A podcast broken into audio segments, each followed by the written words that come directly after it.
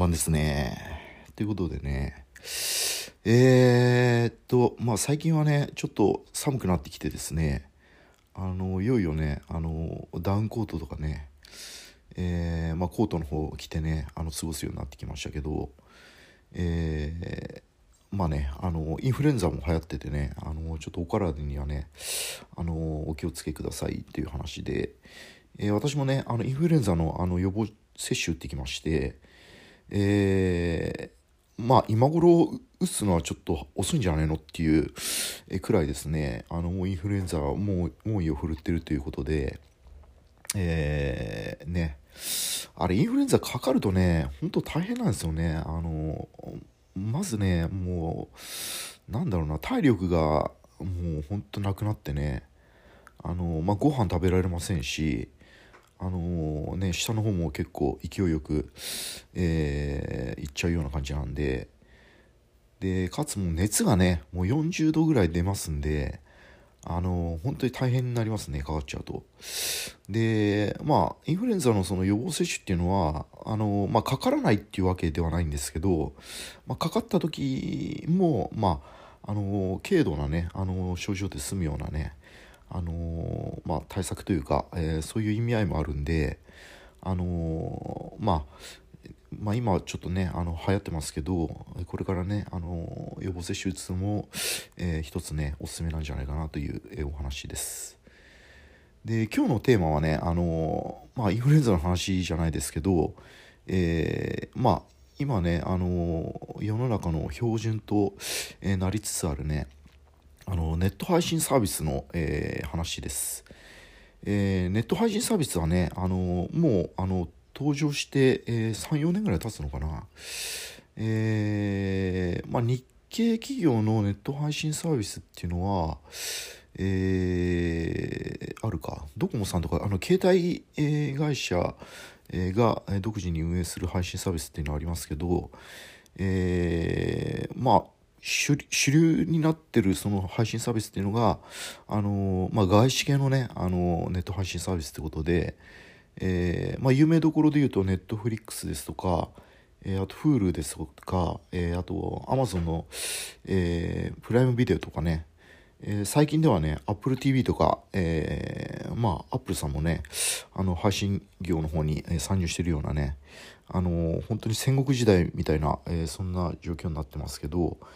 えー、まあなぜねこのネット配信サービスがここまで、えー、まあ、えー、急成長して、えまあ、今ねしのぎを削ってるかっていう話ではやっぱりそのインターネットの普及っていうのが一番大きいと思うんですよね。あのまあ、まずはその家の中のインターネットのインフラが構築されてで最近ではねもう携帯電話でも普通にあの 4G 回線とかねあの普通の回線で動画を、えスムーズな動画を見られるっていう、えインフラが整ってきた中で、え、まあ、それを楽しむコンテンツっていうのが、えー、まあ、人々がこう求めるようになる。えー、かつですねその、まあ、今までその映画を自宅で見るってていうことをするためにはその、まあ、DVD とかですねえそういうのを購入したり、えまたはねあの蔦屋さんとこの、えレンタルで借りてきたりとかねあのまあ要はアナログ的な、えー、形で、えー、まあ、コンテンツはデジタルなんですけど、えそれを買って借りて、え見るっていうのが、えまあちょっと前のねあの主流の楽しみ方だったんですけどまあ、こういったね、配信サービスが、えー、たくさん出てきて、かつね、あの、今価格競争、えー、という形にもなってますんで、あの、月々もう本当に1000円を切る、ようなね、あの、値段を払えば、えー、もう無制限でね、あの、高画質、高音質の、えー、まあ、映画が楽しめるという、えーまあ、すごい時代になったということなんですけどまあその中でねまあどうなんですかねあの映画見る時間ってあのまあその人々にその人によると思うんですけど、まあ、例えばその家の中でねあの主婦の方とか時間がある方はそういったコンテンツに触れる機会っていうのは、えー、たくさんあるかと思うんですけど、えー、ね、お忙しい方とかあの外に出ずっぱりの方とかね、え、そういう方はなかなかねそういう、えー、まあ、無制限の、えー、サービスに入っても見る時間がないっていうねどうしても時間的な制約に縛られてしまうっていうそういう、えこともあるかと思います。でまあかの言う私もですねあの一つ、え一つというか、えちょ2年前かな？2年前ぐらいからですねこの配信サービスの方、えー、使ってまして、えー、一番最初に使ったのがあの Hulu っていうサービスですね。あのこれ一番多分外資系の、えー、配信サービスの中で一番最初に出てきた、えサービスかと思うんですけどこれを一番最初に使ってですねああもうこれ革新的なねあのなんですかレボリューションみたいなそんな、え感じを受けてですねあのその時の、えー、デバイスは iPad の初期の iPad 使ってでそれで Hulu をインストールして、えー、見てたような感じなんですけど、あのー、こんなね簡単にね手元に、えー、映画を見ることができるのかっていうね当時は非常にねあの驚きとね感動を覚えたね、あの印象を印象が残ってます。で最近ではね、あのー、まあ、最近のテレビはもう液晶の大型のテレビっていうのが、あのー、普通にね、あのー、市販されて主流になってるかと思うんですけどもうその中のね、あのソフトウェアの中にその配信系のアプリっていうのが、えあらかじめインストールされててですね。えまあ、例えば Netflix、Hulu とかね、Amazon ビデオとかね、え、この辺の主要の、え、まあ、えー、動画を楽しむことはもう、えー、テレビのねあの中に、え、含まれてるアプリでも、えまあ、起動できてかつもうテレビ単体で楽しめるという環境が整っててねあのもう家の中が映画館みたいなねあのそんな状況になってますけどね、えただねどうなんですかねあの今そのデバイスがねあの世の中たくさん出てきてますよね。そのまあ大型の液晶テレビですとか、え、タブレットですとか、え、あと携帯電話とかですね。あの、本当にね動画が映る機会っていうのは手元にたくさんあってあのまあ、どう楽しむかっていうのは多分あの人々のまあそのね趣向とかで変わってくるかと思うんですけどあの僕も最初はねその大型液晶テレビの、えーまあ、テレビでですねその動画、えー、配信サービスを使っててあの最初はねちょっとねあのやっぱりね家の中が映画館になった気分でねあのこれすげえと思ってねず見てたんですけどねやっぱちょっと疲れるんですよね。あのまあ、見過ぎっていうのもあるんですけどね大きな画面に映る、えー、まああれですね。あの映画を見るのはねなかなか、えー、目も疲れますし、あの意外となんかねあのストレスを感じるっていうのが分かりましてもう最近ではね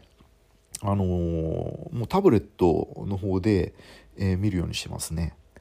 でまあ携帯電話のね、あの小さい画面で見るのも、えー、まあ、たまにやるんですけど、あのまあ、例えばね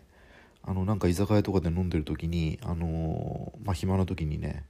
あのちょっと目の前にあの携帯電話横にしてねあの、えー、配信サービスの、えー、映画を見たりとかねあの、まあ、そういうなあのまあ時と場合によってやっぱ使い分けをしてるような感じですよね。えー、で今主流のサービスが、えー、まあ、さっき言いました Hulu とあと Netflix とえー、と Amazon ビデオか。であと Apple TV えー、まあこの4つぐらいだと思うんですけどえー、まあ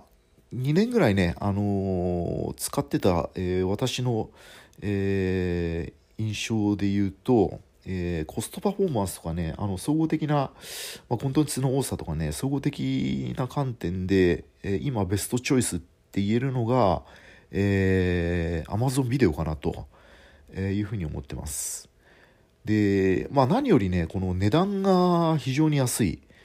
えー、今月いくら ?500 ちょいぐらいかな。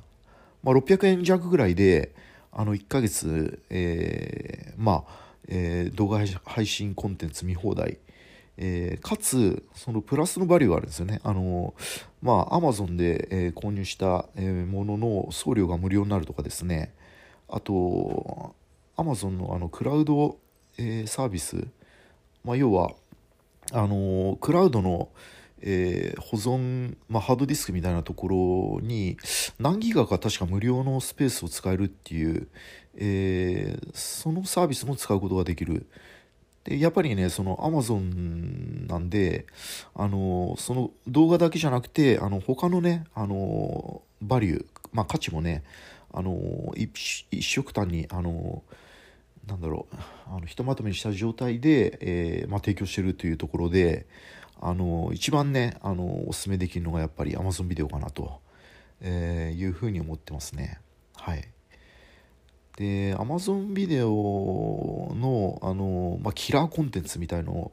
まあどのね配信サービスにもキラーコンテンツっていうあの、まあ、強力なねあの有名な映画とか置いてる、えー、ことがあると思うんですけどやっぱ何て言ってもねあれですね。あのダウンタウンのね松本さんが、えー、まあ、主催してるあのお笑い系のコンテンツ、えー、ですね。あの笑っちゃいけないってちょっと題名が思い浮かばないんですけどあの笑っちゃいけないシリーズ。あれはねおすすめですねすごい。あの Amazon ビデオに乗り換えて一番最初に見たのがあのコンテンツでで今シーズン8ぐらいのかなで結構ねあのシーズンシーズン1からねあの最新版まで、えー、もう本数が、えー、アップロードされててでそれを見るのにあの結構1週間ぐらいかかっちゃったりしてですねあの、まあ、時間がかかるんですけどあの非常にくだらなくて面白いんですね。あのもうテレあの普通のね民放とかの、あのテレビではね流せないようなねあの、まあ、ネタとかねあのちょっとグロい画像とかもあるんですけどまあそのネット配信ならではのねあのまあ法の網をくぐってじゃないですけどあの、まあ、そういったねあのフリーダムなね表現、えー、を楽しめる、えー、コンテンツが、えーまあ、あるっていうのもその動画、えー、配信サービスの一つのねあの醍醐味強みなのかなという、えー、風なえー、ことを思ったりもしてますね。えー、でまあその動画配信サービスの話で、えー、まあ仮にそのサービスで1つ2つ入ってて、えー、なんか最新の映画が見れるかって言ったらやっぱ最新の映画に関してはあのやっぱ映画館とかねあの行かないと、えー、見れないっていうのがあの今のね実情で、やっぱこの最新のねあのコンテンツはもう映画館で楽しみましょうみたいなねあの風な形に現状になってますけど、えーまあ、その中でね、あの最近、えーまあ、映画で誕生しました「あのアナ雪2」「アナと雪の女王2」ですねあれ見られましたかね皆さん？えー、あれ、まあ、私もね、あのー、公開初日ではなくて公開の3日後ぐらいに見たのかな。えー、見まして、えー、であれすごいですね。なんかニュースとか見てるとあのディズニーシリーズのあの映画であのまああの公開3日間でえ興行収入9億円とか、えー、でで公開5日後にはもう100 100億人だったかな？100億100万人だったかな？あのまあすごいねあの記録を打ち立ててる。あのもう本当に破竹の勢いでね、あのもう行ってるあの映画になってますけどね。で、あれ、アナ雪で今回、あのまあ、2ということで、その前に1がありまして、で、アナ雪1については、あの公開当初はねそんなにあのなんだろうすごい映画だななんかっていうそういう話じゃなくてですね。あのまあえー、アナ雪1が、えー、映画公開されて、えー、なんか口コミでですねああの映画いいよねっていう話で、えー、かつグッズとかもねあのたくさん出てでなぜかねあの子供受けする映画の代名詞になってましてで「アナ雪」はもうあのなんか、えー、子供が喜ぶ映画みたいなね。あのそういったねあの位置づけになってて。で、まあ、そう盛り上がってきたところに、えー、2の、えー、映画の公開っていう、えー、運びになって。でそれでやっぱりねあのお子さんも見たいし、まあ、我々大人も見たいしっていうんで、えーまあ、そういったねあの複合的な事象が重なって、えー、こういうねあの記録的なねあのなんだろうその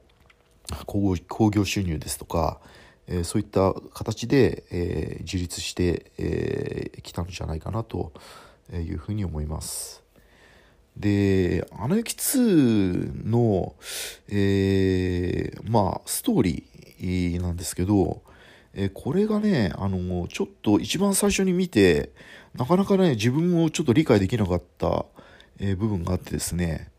あの、まあ、よくね、あの、その、なんだろう、見る前に、あの、その、あらすじを知ってしまうと、そのネタバレネタバレとかね、あの、結構批判を受けるようなね、話もある、あるんですけど、あ多分ね、あの、予習なしで見ちゃうと、逆にちょっとストーリーがつかめなくて、えちょっと困惑してしまうような可能性があるんじゃないかなと、え、見て思いました。え、まあ、なんとなくね、その話の流れっていうのはわかるんですけど、まあ、ちょっとあれは予習してね、あの、見た方が、より深まって面白いっていう、えー、そういう感じを受けましたんでね、あの、まだ見てない方は、あの、まあ、ネットとかでね、その、ネタバレじゃないですけど、まあ、大まかなあらすじとか、あの、主人公の詳細とかですね、あの、そういった情報はたくさんありますんで、それを見て、えー、まあ、実際のね、あの、実際その映画を見られた方がね、あの、より理解が深まって面白いんじゃないかなと、えー、感じましたんでね、ここでちょっと、あの、一言ね、あの、言っておきたいと思います。で、ただね、やっぱね、ディズニーシリーズの映画っていうのは、やっぱクオリティは高いですよね。あの、まあ、その CG にしてもですね、まあ、フル CG の映画なんで、えー、まあ、CG もそうですし、あの音楽もそうですし、あのあの映画自体がもうミュージカルみたいな、えー、形になってるんで、あれをもう実写版でやるっていうのもね、もうスムーズに、えー、できるようなね、あの構成になってるだろうなと、えー、そういうふうに見てまして、えー、まあ、なかなかね今の映画はね本当にテクノロジーも進化して、えー、それをね使いこなして、え作ってる、えまあ、ディズニーさんみたいなね会社もいてなかなかすごいなと思うんですけどね。でまああの映画はどうやってその人を動かしてるかとかですねあのまあ、そういう疑問を持たれる方も、えー、いるかと思うんですけど、あのまあ、これちょっとマニアックな話ですね。あのまあ、要は、えーまあ、エルサならエルサの、えー、3D のキャラクターのモデリングをしてでそこにあの、まあ、ボーンっていうんですけどねあの骨骨の、えー、骨格の、えー、プログラムを組んでですね、えー、でその骨の、えー、関節が、まあ、どうやって動くかで多分これあのー、なんだろうそのアクション要は動きを演じ動きを演じているあの裏方の人が多分いると思うんですよね。だから例えばその裏方の人の体にその,、えー、そのポイントポイントでセンサーをつけてで実際動いてもらってえ動いてもらうことでそのまあ 3D で作ったキャラクターがその演者と同じ動きをする。でその動きを、えー、まあ、動画として、えー、まああのなんだろうそのと撮る、え、まあその動いたアクション 3D の、え動きを動画として、えまあ、保存してでそれを編集するっていうね。あのそういった手法で、え、今やってるんじゃないかなと、えー、まあ、思われるんですけど、まあ、それにしてもねその動きがすごいリアルなんですよね。あのー、まあえー、スクリーン上に映ってるのはその 3D のモデルなんですけどその動きがねあの本当ねリアルを超えたリアルみたいでねあの僕ねそのストーリーもそうなんですけどねそっちのテクノロジーの方にねあの目がいってしまってねあのー、そこでちょっと感動してしまったっていうね、あのー、そういうエピソードもね、えー、ありますけどね、えまあね、あのそういった映画もね、あの最近ね、面白いコンテンツがたくさん出てきて、で、また12月にね、あの、スター・ウォーズのね、最新作が、えー、公開されるっていう話もありますんで、えー、なんか立て続けにね、あの面白い映画がね、なんか月1本ぐらい出てきてるなと。やっぱそういったね、あの動画配信、えー、コンテンツに人を捉えちゃう、えー、ところをね多分ね映画業界っていうのは危惧してるようなところもあるんでよりその魅力的な映画をリアルタイムにこう、えー、リアルタイムっていうかその、えー、なんだろうなその映画館で見れる、えー、コンテンツ自体にすごい力を入れてるっていうねあのそういったね、あのまあ、努力みたいなのがねあの感じられてねあの今ねそのちょっとね、え映画自体にちょっとハマっちゃってるような感じですけどねはい。えー、ということでね、まあちょっと季節も寒くなってきたんでね、あの、暖かい映画館の中で、あのね、あの、美味しいポップコーンとかね、あの、まあジュースとかね、あの、まあアダルトの方だったらお酒とかね、飲みながらね、あの、映画を楽しむのもね、いいんじゃないかな。ということで、えー、まあそんな内容でね、今回の、えー、とエピソードの方は、えー、終わりにしたいと思います。はい、それじゃあ。